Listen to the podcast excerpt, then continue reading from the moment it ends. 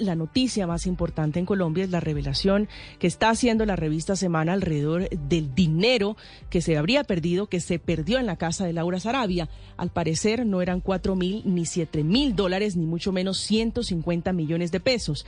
Dice la revista, la plata era de Petro, eran cinco maletas y tres mil millones de pesos. Una revelación que dice, entre otras cosas, que cuando se sabe que se habían perdido los tres mil millones de pesos, Laura Sarabia llama al coronel Carlos Jefe de la Casa Militar de la Presidencia de la República. Pero ya les vamos a ampliar esa información. Vamos a ir ahora con otras noticias de Colombia y el mundo. Así vamos con las noticias del ojo de la noche. Nos cuenta la historia de un taxista que está en una unidad de cuidados intensivos después de que otro conductor lo arrolló y se dio a la fuga en el sur de Bogotá.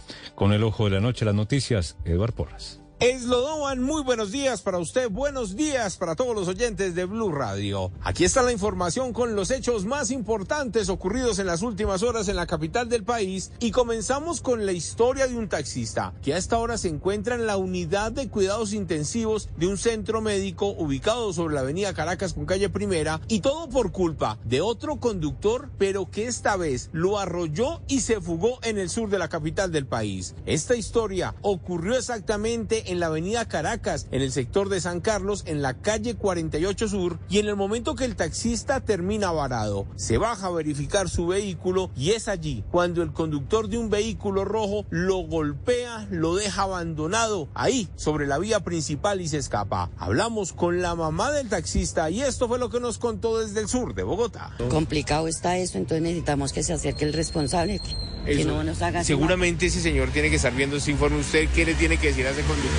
Que se acerque allá a la clínica y que dé la cara, porque él, es el sustento de nosotros dos, el que nos paga. Él tiene su mujer y sus tres hijos. Y sin él no trabaja, ¿nosotros qué hacemos?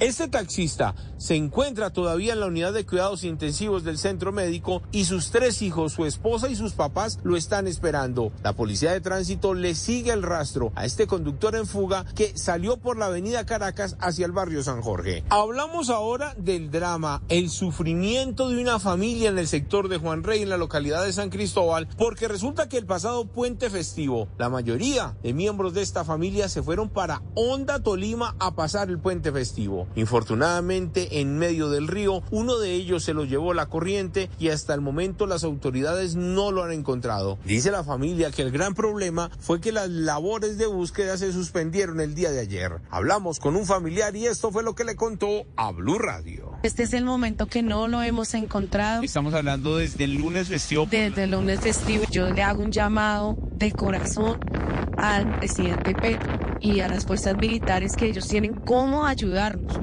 como por vía aérea, con lanchas, buzos, no sé, pero tenemos que encontrar a este, a este, a este familiar mío porque la verdad la incertidumbre es mucha. Es un joven de tan solo 18 años y su familia no pierde la ilusión ni la esperanza de pronto que un pescador lo haya rescatado y lo haya llevado a un centro médico.